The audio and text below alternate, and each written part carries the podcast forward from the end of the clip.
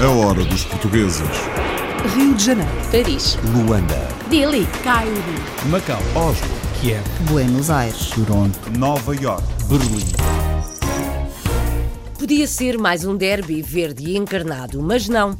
Mais de 11 mil quilómetros separam o Benfica de Macau do Sporting da África do Sul.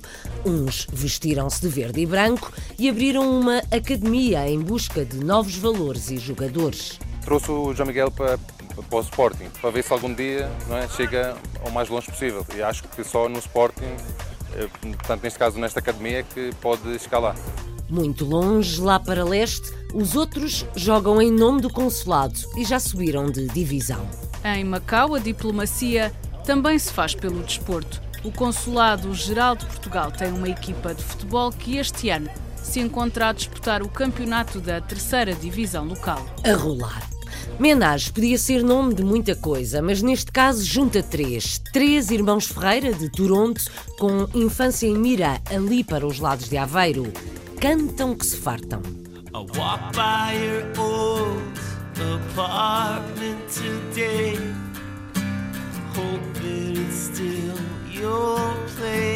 A banda de pop rock alternativo Menage, liderada pelos irmãos Gabriel, Fernando e Bela Ferreira, tem angariado vários fãs entre os públicos norte-americano e luso. Pop rock luso-americano no Canadá e na terra do samba ouve-se o bailinho da Madeira. Durante muitos anos, o Morro de São Bento, na cidade de Santos, foi a verdadeira colônia dos imigrantes vindos da Ilha da Madeira. Atualmente, são poucos os portugueses que moram nessa região, mas os costumes e cultura se mantêm preservados pelo rancho folclórico típico madeirense. Na mesma terra, Santos do Brasil, o Oscar abriu casa e faz petiscos da terra natal. em Santos, talvez na Baixada em Santista inteira, que nós somos o, a, a culinária portuguesa é a primeira. Nós vendemos muito bacalhau, temos a la carte completa, mas o que predomina mesmo é o bacalhau. Lá em Santos, Oscar é tido como o mais português e o mais querido. Na verdade, ele aqui em Santos é um verdadeiro rei. Tudo aquilo que você precisa obter aqui em Santos, primeiro falo com ele. Viva o Rei! Voamos até Paris, onde paramos e folheamos livros. Que prazer folhear livros! E se forem em português na capital francesa, oh, Paris, Paris. Em pleno Paris existe uma livraria portuguesa e brasileira. Foi fundada há 30 anos por um francês. Hoje é considerado um embaixador da cultura e da história portuguesa em França. Livros destes, em Paris, só mesmo aqui. Posso dizer a única livraria ibérica em França. Já não há livraria espanhola, que é uma estranheza. Então posso dizer que estou, eh, estamos orgulhosamente sós, se posso dizer. O prazer de ler e o prazer de comer. Depois dos salgados, os doces do Garcia em Bruxelas têm clientes certos e alguns segredos. Até as manteigas que vêm, vêm de Portugal, uh, tento trazer o máximo de Portugal, para já porque sou um bocado nacionalista. Os nossos produtos que temos em, à venda, desde as águas, os sumos, o café, até o leite com chocolate, é, vem tudo de Portugal. Aqui o pastel de nata é rei, mas venha de lá agora uma alheira ou farinheira sem carila em Bombaim. Na casa da Ana e do Raul fala-se de tudo em português, inglês ou hindi. O convívio faz-se à mesa. Os portugueses gostam de boa vida. Bem-vindos ao Good Life Tugas Bombaim. Chama-se Good Life Tugas Mumbai e tem por objetivo, acho que o principal mais ou menos é partilhar as experiências, mas também muitas pessoas jovens utilizam aquilo para combinar as saídas e se, onde é que vamos jantar e tudo isso. Esta é a hora dos portugueses. This is the last call for the 12 o'clock British Airways flight VA412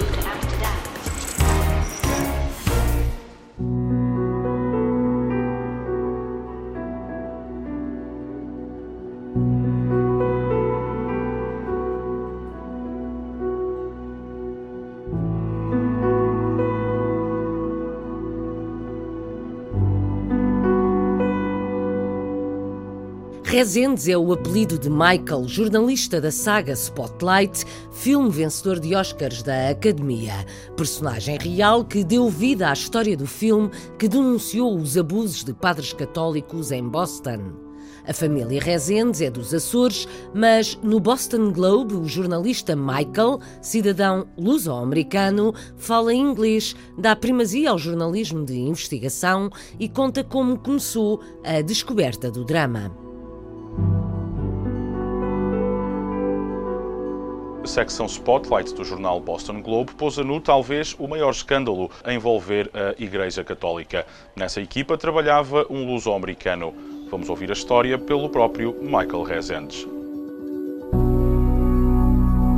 Afonso Martins fez a entrevista e conta a história.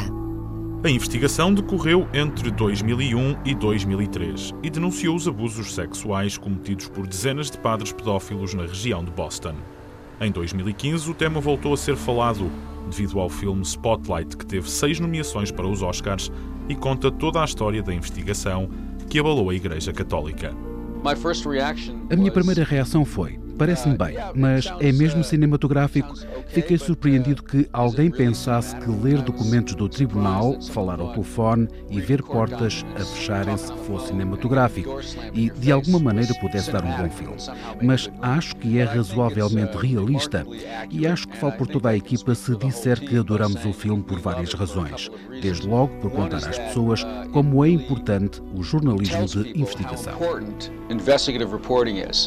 Em Spotlight, o papel de Rezendes, o jornalista luso-americano com origens em São Miguel Açores, é protagonizado por Mark Ruffalo, que, graças a esse desempenho, foi nomeado para o Oscar de melhor ator secundário. Everybody who knows me says that Mark uh, nailed me. Todos os que me conhecem dizem que o Marco me retrata e representa na perfeição. O Marco veio à minha casa, sentou-se e, sem qualquer cerimónia, começou a tirar notas. Ligou o iPhone e começou a fazer perguntas pessoais. E eu pensei: bolas, isto é mesmo intrusivo, não sei como é que vai correr. Mas depois percebi que aquilo que ele estava a fazer é exatamente aquilo que eu faço às pessoas a toda a hora. O jornalista do Boston Globe recordou a investigação que valeria à equipa de Spotlight o prémio Pulitzer, admitindo que no início não fazia ideia das dimensões do caso. We started looking into one priest and then we learned that there might be as many as six or seven. Começamos a investigar um padre e depois percebemos que poderiam ser seis ou sete. E pensámos, uau, isso seria terrível, mas também dava uma história incrível. E depois já havia a possibilidade de serem 13. Ficámos estarrecidos quando percebemos que tínhamos 13 padres com acusações credíveis. Nunca, nem nos nossos piores sonhos, pensamos que iríamos conseguir a lista que se vê no filme e que é muito precisa. Quando chegamos a 87 nomes, ficamos talvez ainda mais chocados do que aquilo que se vê no filme. Michael Rezendes diz que o filme Spotlight tem o grande mérito de relevar a importância do jornalismo de investigação. Basicamente, nós acreditamos que a democracia não funciona sem jornalismo de investigação, porque as pessoas não teriam a informação de que precisam para tomar decisões. Na verdade, sentimos que são os jornalistas de investigação que responsabilizam os políticos e as instituições mais poderosas por aquilo que fazem. E acho que o filme passa essa mensagem. Spotlight é o filme que conta a história da investigação do escândalo que abalou a Igreja Católica investigação que teve no luso-americano Michael Rezendes uma peça fulcral. O filme baseado nesta história foi considerado o melhor do ano e ganhou o Oscar.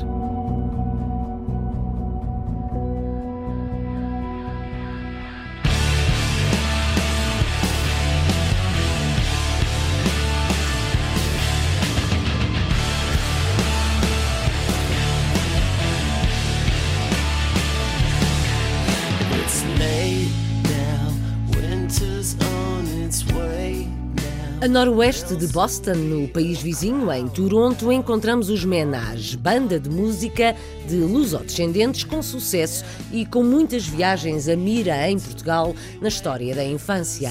Norte-americanos que falam português. O Fernando e a Bela são vocalistas, o irmão Gabriel está na bateria e dá opiniões em inglês. O apelido dos Menage podia ser Ferri, mas é Ferreira. São os irmãos Ferreira no trabalho de Pedro Rodrigues. Walk by your old apartment today. That it's still your place. A banda de pop rock alternativo Menage, liderada pelos irmãos Gabriel, Fernando e Bela Ferreira, tem angariado vários fãs entre os públicos norte-americano e luso, tanto em Portugal como na diáspora, tendo inclusivamente recebido o International Portuguese Music Award em 2014. Filhos de imigrantes da Aveira e da Madeira, os irmãos Ferreira mantêm suas raízes portuguesas muito presentes na sua música, como nas suas vidas, que se têm dividido entre Toronto, cidade onde nasceram, Los Angeles, onde a banda foi criada, e a Vila de Mira, onde passaram muito da sua infância.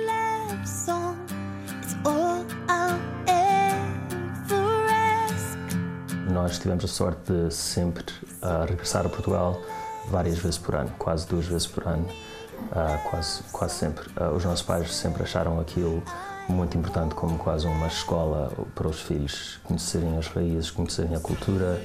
Uh, por isso, eu acho que temos a experiência de imigrante português, mas sempre acompanhar o, o desenvolvimento de Portugal hoje em dia e não ficar uh, preso às ideias da geração antiga.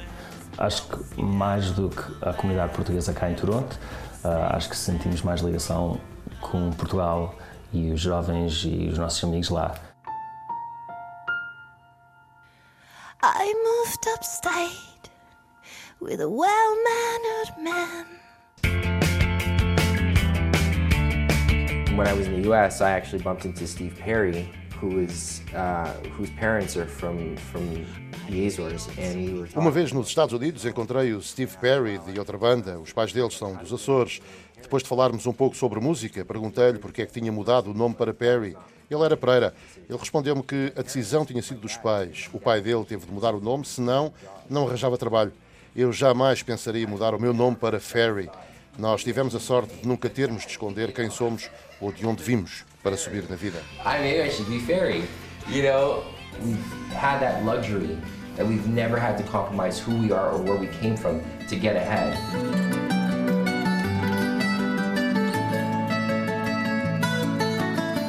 Acho que é uma decisão nossa para ter uma influência portuguesa na música nem no nosso, no nosso show. Para nós era, foi sempre uma coisa muito mais orgânica e natural, porque tornou-se parte da nossa personalidade e nosso conhecimento da cultura, portanto. Às vezes estamos à procura daquele saborzito e por acaso uh, pensamos, olha, aquela está-me a lembrar de uma música que eu conheço da Amália, ou está-me a lembrar daquilo, e, e é assim, é, é natural, não é planeado, serve ou não serve.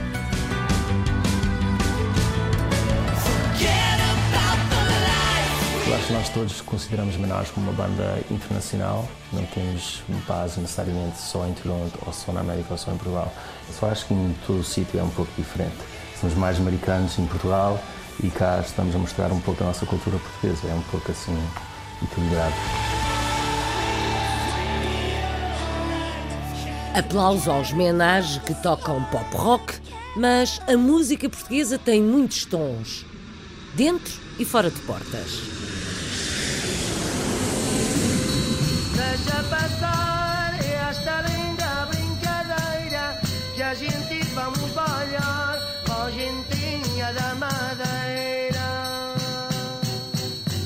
Ora, vamos lá ouvir o Bailinho da Madeira em modo brasileiro. As explicações são de Claudete Pereira de Souza e somos guiados pelo Pietro Serzosimo. Durante muitos anos, o Morro de São Bento, na cidade de Santos, foi a verdadeira colônia dos imigrantes vindos da Ilha da Madeira.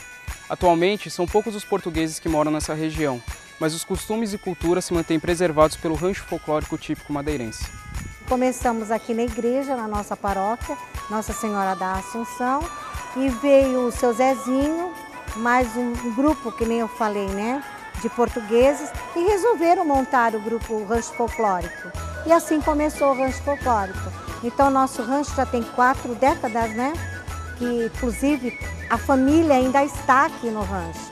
Então, começou pai, mãe, os filhos. Agora, dessa família, já tem netos e já tem bisnetos, né? E nós temos o, o mais novinho que vai fazer um aninho agora. O nosso rancho, ele é típico da Ilha da Madeira. Então, todos os nossos trajes, todas as nossas músicas são todas típicas da Ilha da Madeira.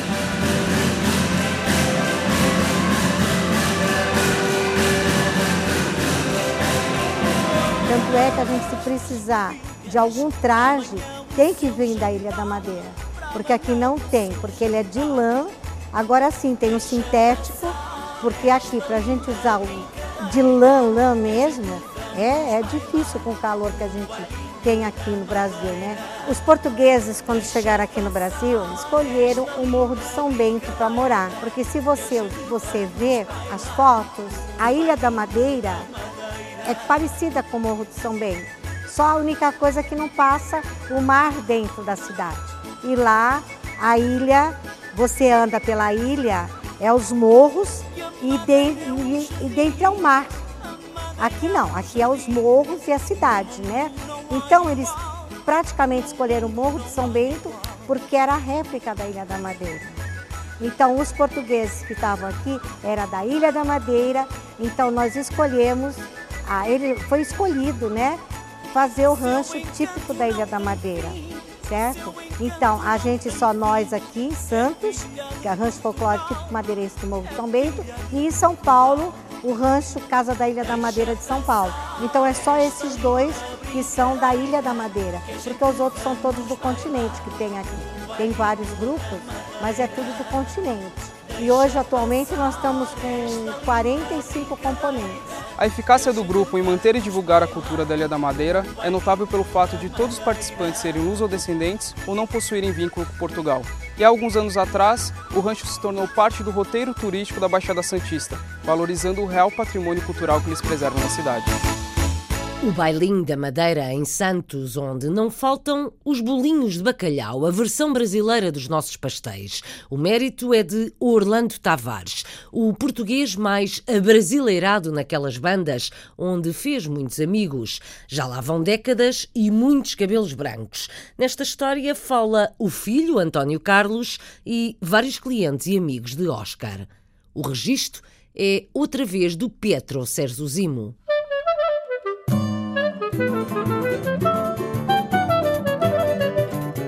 De Santos foi a porta de entrada para a maioria dos imigrantes que vieram para o Brasil. E ao chegar aqui, Orlando Tavares não poderia imaginar tamanha notoriedade que ele conquistaria nessa cidade. Fizemos tudo na vida já. Fui vendedor de pão na rua, trabalhei na feira, tive bar, tive laticínios e lá estamos aqui desde 71. Viemos para aqui no começo de 71. Desde 82 que a gente mudou para o restaurante de choperia, que é perto da praia, um lugar bom. Esse deu bem, a gente criou um nome, um nome grande, forte, e hoje a gente tem uma clientela selecionada em Santos, talvez na Baixada em Santista inteira, que nós somos o, a, a culinária portuguesa, é a primeira. Vendemos muito bacalhau, temos a la carte completa, mas o que predomina mesmo é o bacalhau bacalhau, bolinho de bacalhau. Já no primeiro dia que eu vim aqui, fui muito bem atendido por ele, uma simpatia muito grande.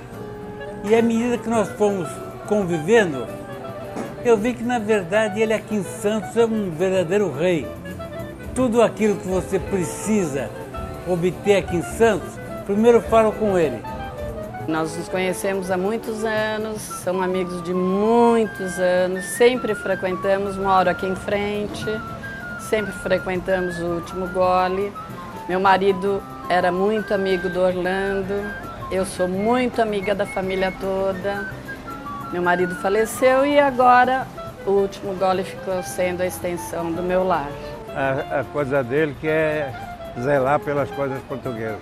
Inclusive tem a rapariga do último gole, que é, sei lá, há quantos anos ele faz isso. Ele é um cara tipicamente português, mas abrasileirado. Ele é um sujeito muito bom.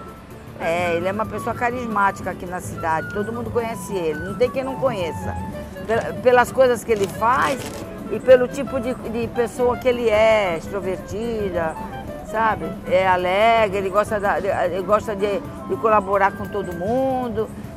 Há 30, Há mais de 30 anos a gente está fazendo essa brincadeira aqui e tudo para ajudar os outros. Um bloco com ação social durante todo o ano onde toda a renda vendida de camisetas ela é revertida no final do ano para as instituições de caridade. Cadê os aplausos para Orlando?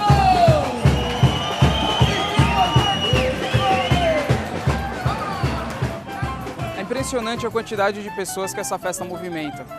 E o que impressiona mais ainda é o respeito e admiração que as pessoas nutrem por ele. É com certeza o português mais querido de Santos.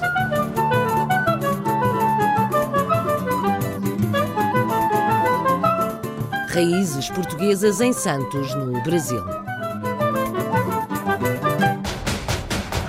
A hora dos portugueses.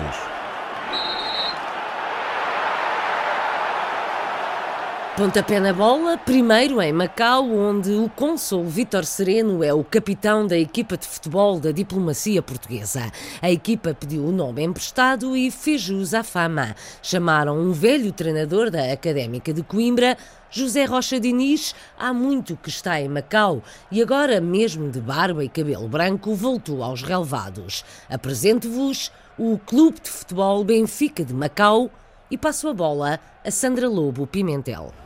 Em Macau, a diplomacia também se faz pelo desporto. O Consulado-Geral de Portugal tem uma equipa de futebol que este ano se encontra a disputar o campeonato da terceira divisão local. O capitão desta equipa é precisamente o Cônsul-Geral de Portugal em Macau, Vitor Sereno, aliás, o dinamizador deste projeto original e, quem sabe, pioneiro. O projeto nasceu da ideia de uns, umas quantas pessoas que trabalham comigo lá no Consulado-Geral, a que se juntaram um conjunto de portugueses que já cá estavam, outros que vieram entretanto, advogados, professores, funcionários públicos. E como eu sempre disse, entendemos que através do, do desporto se pode fazer diplomacia, para além da diplomacia económica que nós fazemos, para além da diplomacia cultural. entendemos que também existe diplomacia desportiva, e principalmente no sítio onde estamos, aqui na Ásia, a diplomacia desportiva assume cada vez mais importância. Para não onerar o consulado com uma estrutura associativa que suportasse a equipa de futebol, de forma a esta poder competir oficialmente, procuraram um clube já estabelecido que emprestou um nome para que o conjunto do consulado pudesse levar avante o projeto.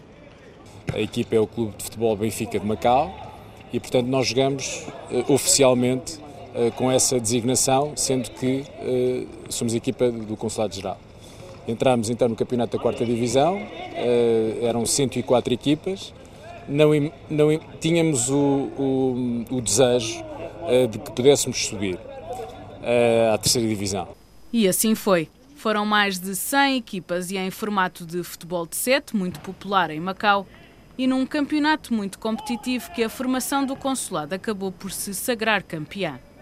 Subindo à terceira divisão, já é futebol de 11, foram convencer José Rocha Diniz, antigo jogador e treinador da Associação Académica de Coimbra e administrador do jornal Tribuna de Macau, para comandar os destinos do grupo. Sendo uma equipa de consulado, eu do Consulado de Portugal. É? Eu não podia dizer que não. Portanto, eles tanto insistiram, eu fui, fui adiando, adiando, adiando. E ao fim de seis meses disse: Bom, está bem, mas por que não? Uh, é para ajudar. Uh, aliás, as condições de, de, de, treino em Macau são sempre muito, muito poucas. E, portanto, uh, digamos que Estou a tentar que isto não seja só um grupo de amigos, mas posso garantir que não é fácil.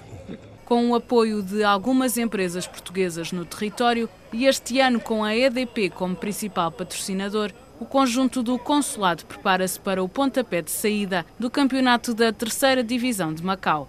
O futuro espera-se que seja de continuidade, mas por enquanto o grupo está unido em tentar, jogo a jogo, continuar esta caminhada de sucesso. A diplomacia desportiva em Macau. No sul de África, a Academia do Sporting treina crianças e jovens que um dia podem vestir a camisola do leão ou talvez não. O grupo vai em duas escolas e quer contribuir para a nata do futebol na África do Sul ou noutras paragens. O projeto português tem João Braga como coordenador técnico. Vamos também ouvir o sonho dos miúdos na voz dos pais que os levam ao treino. Agora é Carla Ferreira que agarra a bola. Na África do Sul, a formação de futuros jogadores de futebol conta agora com a valiosa contribuição da Academia do Sporting, que depois de Rustenburg, onde funciona há dois anos, iniciou também a sua atividade aqui em Joanesburgo. O projeto do Sporting começou com um conjunto de, de pessoas, um conjunto de conhecimentos uh, e, e, com a necessidade que havia de ter um projeto um, com maior dimensão, com maior protagonismo, com provas dadas aqui na África do Sul. Os projetos, existem vários projetos bem organizados na África do Sul, mas não existe nenhum projeto com a dimensão do Sporting Clube Portugal e com a, com a sua forma de, de, formar, de formar eh, jogadores de futebol. Portanto, primeiro em Rustenburg, depois aqui em Joanesburgo, em Bedfordview, começámos a lançar este projeto. Estamos a plantar um, uma árvore que esperemos que no futuro dê, dê, muitos frutos e usando o talento enorme que existe na, na, na África do Sul. Trouxe o João Miguel para, para o Sporting porque eh, estava à procura, ele, ele estava previamente, estava a jogar no, noutro clube e queria algo mais. Então apareceu o Sporting, a oportunidade de treinar aqui no Sporting e pronto, estou à espera de, de que ele tenha uma formação excelente, não é? ou boa, eh, para ver se algum dia não é, chega ao mais longe possível. E acho que só no Sporting, eh, portanto neste caso nesta academia, é que pode lá. Foi em junho de 2015 que esta academia de futebol abriu as suas portas em Bedfordview, na cidade de Joanesburgo. Hoje já conta com 60 jogadores e espera-se que em março este número possa duplicar.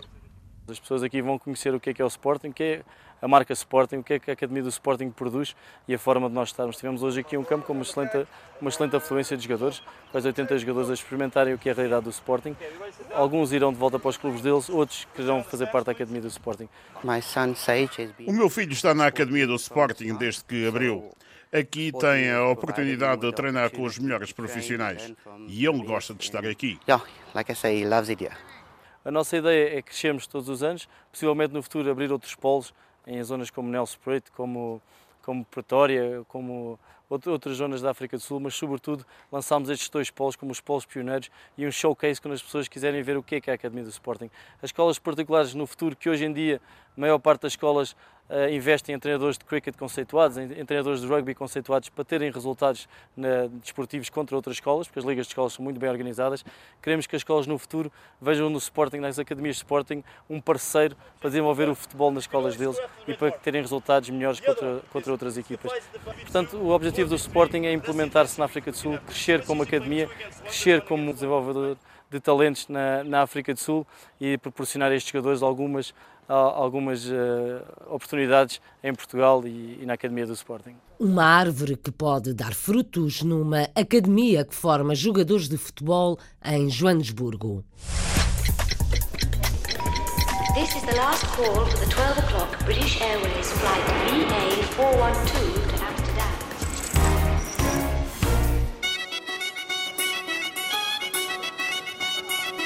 Portugueses unidos em Bombaim. Ana e Raul têm a família junta e gostam de juntar os outros portugueses da cidade à mesa. E que cidade! Uma das que tem mais população no mundo. Estamos na Índia, em Bombaim, onde o mar está perto, mas o barulho da cidade não passa despercebido.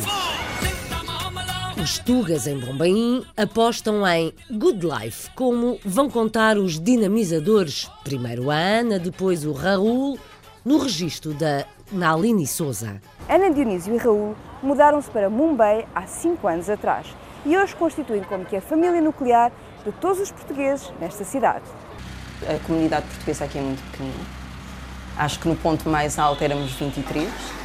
Agora já estamos reduzidos a 10, 12, mas normalmente o que as pessoas fazem vêm para cá como expats. Normalmente vem uma pessoa e o resto da família fica em Portugal. Eu trabalhava, estava na Vodafone, uh, estava com uma carreira boa, mas uh, a questão familiar falou mais alto e, portanto, decidimos. Muito bem, eu vou deixar, vamos uh, esperar um ano depois lá, até eu voltar a, lá, cá, em Bombaim, vamos esperar um ano para a família assentar, arranjarmos a nossa estrutura cá e depois vou voltar a trabalhar. E esse ano prolongou-se um bocadinho, foram dois, porque culturalmente é muito diferente, eh, o contexto é muito diferente e, portanto, demorou um bocadinho mais a arranjar toda a estrutura que precisávamos. Bombaim é uma cidade com uma das maiores populações a nível mundial, cerca de 20 milhões de pessoas.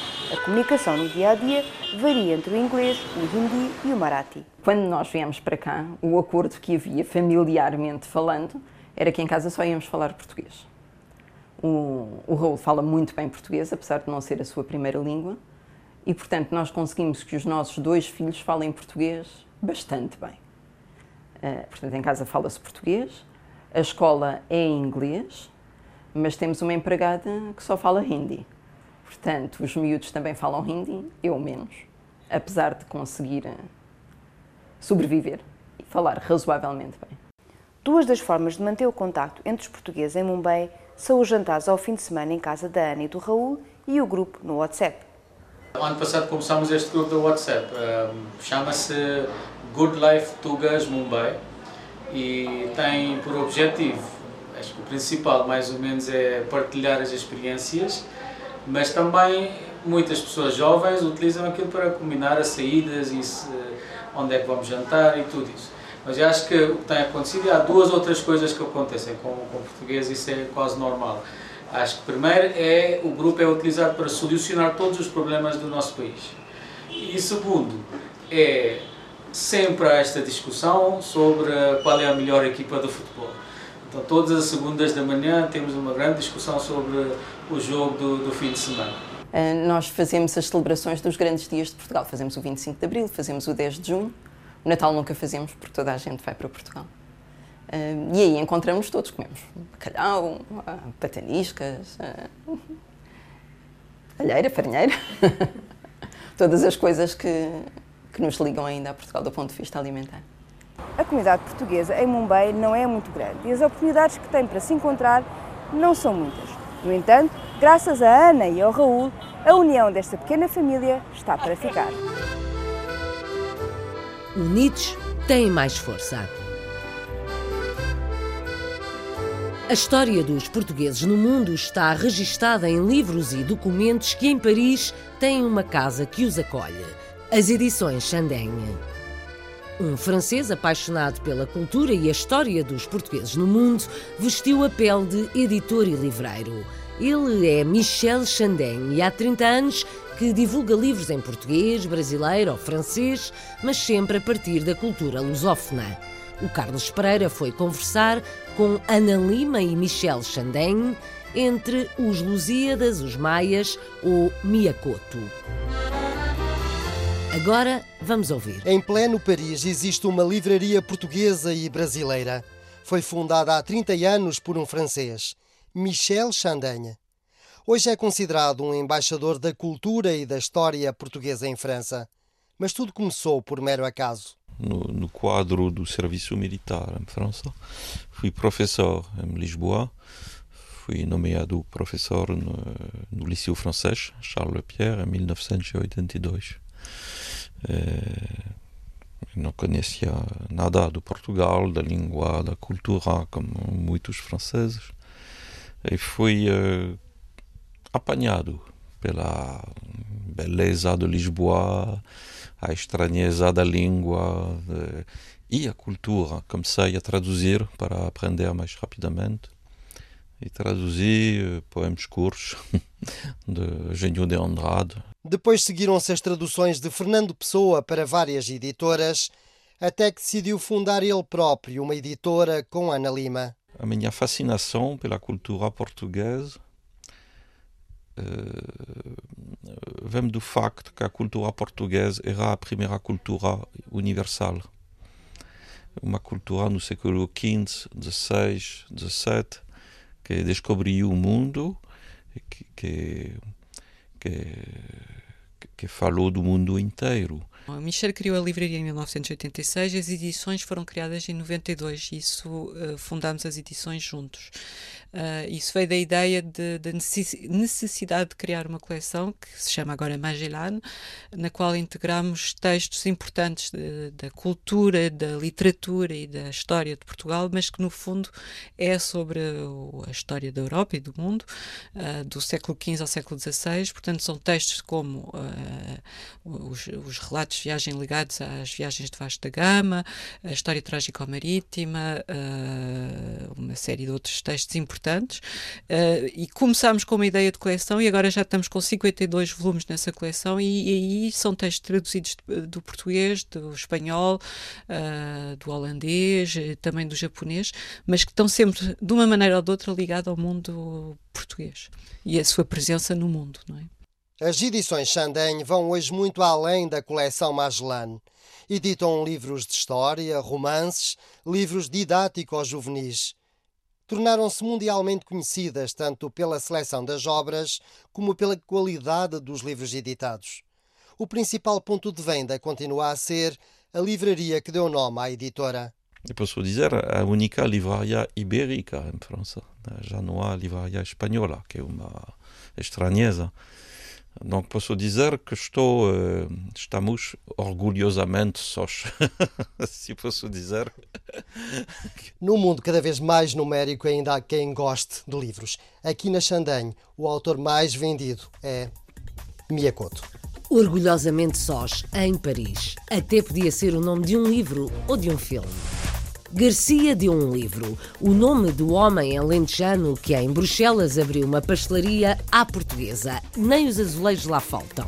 O pastel de nata é conhecido em Bruxelas, mérito do pasteleiro Rui Garcia. Já lá vão 25 anos de doces e de sabores, de conquistas e de memórias, agora em livro da editora Orfeu, fala Cátia Candeias. O livro é a história uh, do Rui Garcia, que é o grande fundador deste projeto uh, Confeitaria Garcia, de um homem que sai do interior do Alentejo para vir para a parte incerta, uh, veio para Bruxelas e construiu tudo de raiz. Um conjunto de testemunhos Uh, sobretudo uh, de portugueses que, que, se tornaram os clientes habituais. E o livro encerra-se com isso, com as memórias destas pessoas e com uma série de, de imagens, uh, imagens mediáticas, porque felizmente ao longo destes 25 anos este projeto do Sr. Garcia foi notícia numa série de sítios e, portanto, o livro encerra com isto. A apresentação da editora e testemunhos de amigos e clientes do Garcia em Bruxelas. Joaquim Pinto da Silva e Jorge Tavares da Silva são coautores do livro e falam da luz que os doces portugueses de Garcia levam à muitas vezes cinzenta cidade de Bruxelas. Carla Santos Silva recolheu as opiniões e conta a história. Rui é natural de Lavre, Conselho de Montemor Novo, e iniciou-se na arte da pastelaria aos 13 anos. Veio para Bruxelas em 1987 e começou este projeto de negócio alguns anos mais tarde. Sendo o pastel de nata um dos principais cartões de visita da confeitaria, a fidelidade aos produtos nacionais é o ingrediente privilegiado por Rui Garcia. O que se tem que fazer é qualidade. Para fazer qualidade tem que ter boas matérias-primas e trabalhar sempre da melhor forma possível. É isso a qualidade, é, pá, é o que faz, porque não há, acho que não há milagres, não há nem segredos, mesmo na pastelaria, uh, até as manteigas que vêm, vêm de Portugal, uh, tento trazer o máximo de Portugal, para já porque sou um bocado nacionalista. Os nossos produtos que temos em, à venda, desde as águas, os sumos, o café, uh, até o leite com chocolate, é, vem tudo de Portugal, portanto, tento trabalhar o máximo dos produtos portugueses. Tenho trabalhado sempre neste ramo da pastelaria, que é uma coisa que eu acho que aqui os belgas, portugueses e outros adoram. A nossa gastronomia é muito vasta e muito rica. Conhecida na capital da Europa pelo pastel de nata, a confeitaria é a montra de um Portugal rico, pela sua gastronomia tradicional e na divulgação de um país aberto ao mundo. Dar a conhecer a qualidade da nossa arte doce, que ele domina perfeitamente ele, na chuva de Bruxelas, conseguiu criar uma luz extraordinária naquilo que faz e na cor da sua pastelaria e da sua doçaria. E, e construiu algo muito importante o turismo português beneficia também, porque as pessoas vão a Portugal porque conhecem os portugueses também de França, da Bélgica, da, da Holanda, da Alemanha, não é? Não é preciso esquecer isso. Porque se tivessem medo dos portugueses daqui, não iam nunca a Portugal. Portanto, conhecem, são vizinhos, ah, Portugal é um país engraçado, são simpáticos e tal. Portanto, isto, isto é uma arma, uma arma extraordinária que Portugal tem. São os portugueses expatriados. 25 anos de um saber único e de uma forte ligação às origens. É, acima de tudo, um exemplo de alguém que não esquece as suas raízes, mas que vai à luta fora de portas, que constrói um projeto, portanto, alguém que vai além do sonho, que executa esse sonho e que, sobretudo, uh, cria memória, não é? Estes 25 anos são, sobretudo, memória. 25 anos a fazer coisas bonitas, doces, boas e a, e a defender, no fim de contas, Portugal. A uma escala pequena, é certo, mas é, é assim que, que Portugal é, é estimado no, por aí fora. É à custa dos, dos, dos, meus compatriotas, dos nossos compatriotas, que fazem as coisas bem feitas. É? Dizem que os imigrantes são a grande arma de Portugal. Ouvimos a história do Alentejano Garcia, que deu nome a uma pastelaria em Bruxelas. A hora dos portugueses despede-se na capital europeia. O relógio não para. Até breve. Esta edição teve pós-produção áudio de João Carrasco, apoio de Isabel Gonçalves e Paulo Sérgio.